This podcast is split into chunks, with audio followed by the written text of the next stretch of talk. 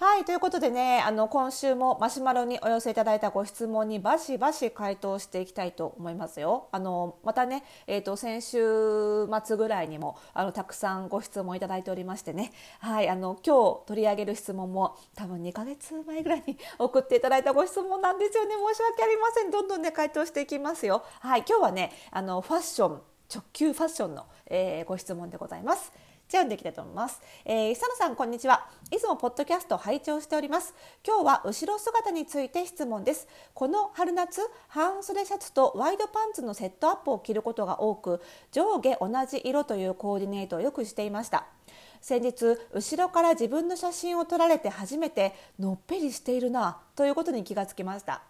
前から見るとインナーの色なのでメリハリがついているのですが後ろ姿はどうするべきかそれから悩んでいます髪もショートでアレンジもできないし靴やサンダルの色を変えてもワイドパンツなので少ししか見えないのであまり効果がありません。もう半袖の時期も終わってしまいましたが何かアイディアがあれば教えてください。またこれからだといろいろ重ね着もできると思うので後ろ姿もおしゃれに見えるコツがあれば教えてください。ということでご質問ありがとうございます。私はね実はね後ろ姿にうるさいスタイリストなんです。あのね、えっ、ー、とフォースタイルパーソナルスタイリストスクールであの生徒たちにねあのいろいろスタイリングを作ってあの提出してもらうっていう課題がまあたくさんあるんですけどもあのその時にもね散々後ろ姿のことはね言うんですよ。やっぱりねあのスタイリストの卵たちも初めはねやっぱり前から見た姿ばっかり意識してしまって後ろ姿ってね全然あの意識できてないんですよねだからこの質問者さんが気づかれたようにやっぱり後ろ姿がすごいのっぺりしてたり寂しいスタイリングってねあのスタイリスト目指す人もやりがちなんですよね。でもあのやっぱり自分の姿って実は360度見られてるんですよね。なので後ろ姿ももちろんバッチリ。もしかしたら前からの姿と同じぐらい後ろ姿見られているわけで、ね、あの特に、ね、コロナが明けたのか？分かんないですけどね。あの、まあ、コロナ禍はまだ続いてますけれどもだいぶ人と直接会う機会が増えてきているのでやっぱり今一度の後ろ姿でもおしゃれするっていうことをね訴えたい。ですね。なのであのご質問いただいて嬉しいです。なので今日はねあのその後ろ姿にうるさいスタイリストとしていろいろ知見がたまっておりますとねその辺を活用いただけるようにお話ししていこうと思っております。それではスタートです。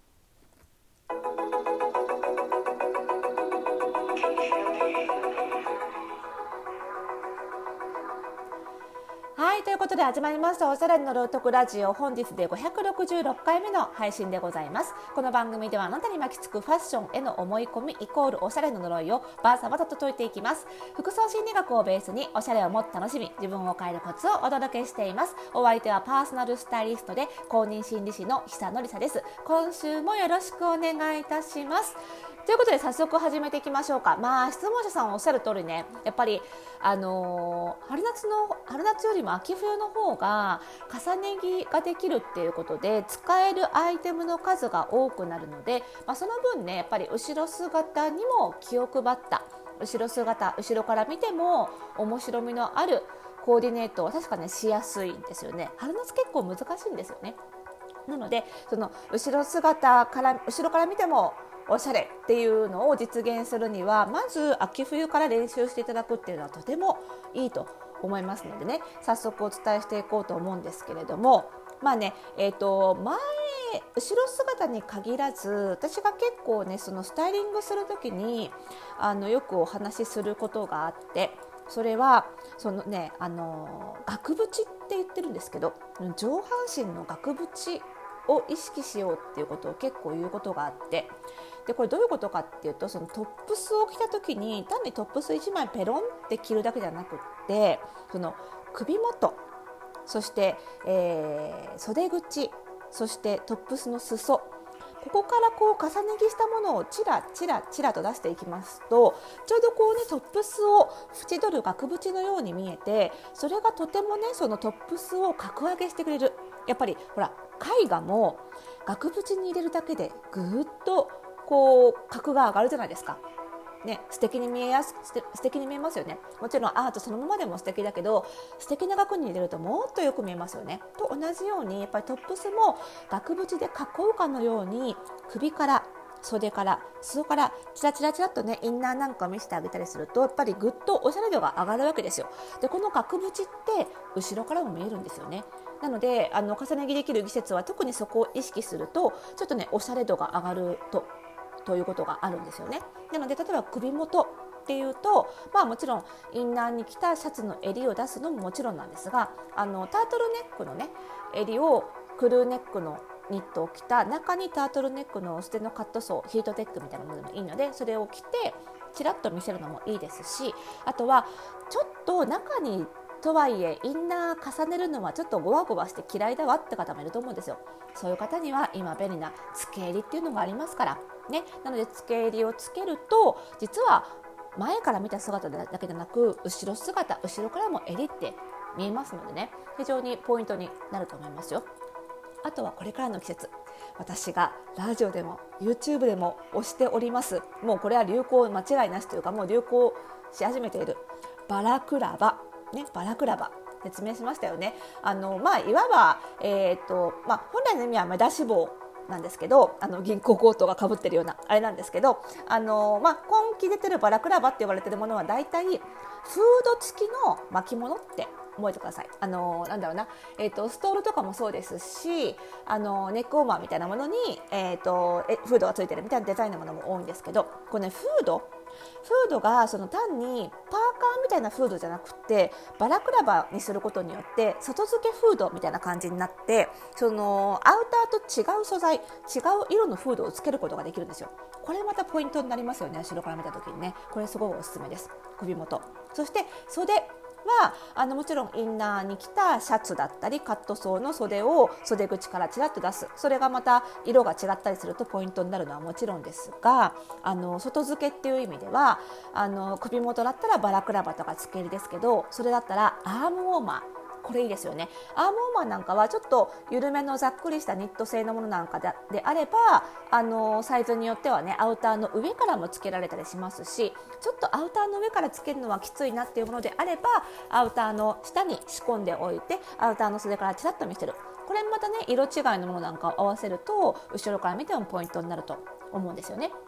そして最後裾。ですけれども裾もねあのトップスの裾からインナーの裾を出すそのカラーコーディネートとか素材のコーディネートを楽しむのはもちろんですけれどもこれまた付け襟と同じように付け裾っていうのもあるんですよ。ご存知ですかね皆さんね。あのウエスト部分がゴムになっていてそれをこう腹巻きのようにお腹につけて裾を出せるっていうものもあるのであのそういうものをつけてみても面白いと思いますしね。そのトップスのに額縁で飾るように額トップスを額に入れるように首元袖裾から、えー、ちょっとね重ね着とか、まあ、後付けのもので重ねてるように見えたりするものを使っていただくと後ろ姿もすごく素敵に見えると思いますよ。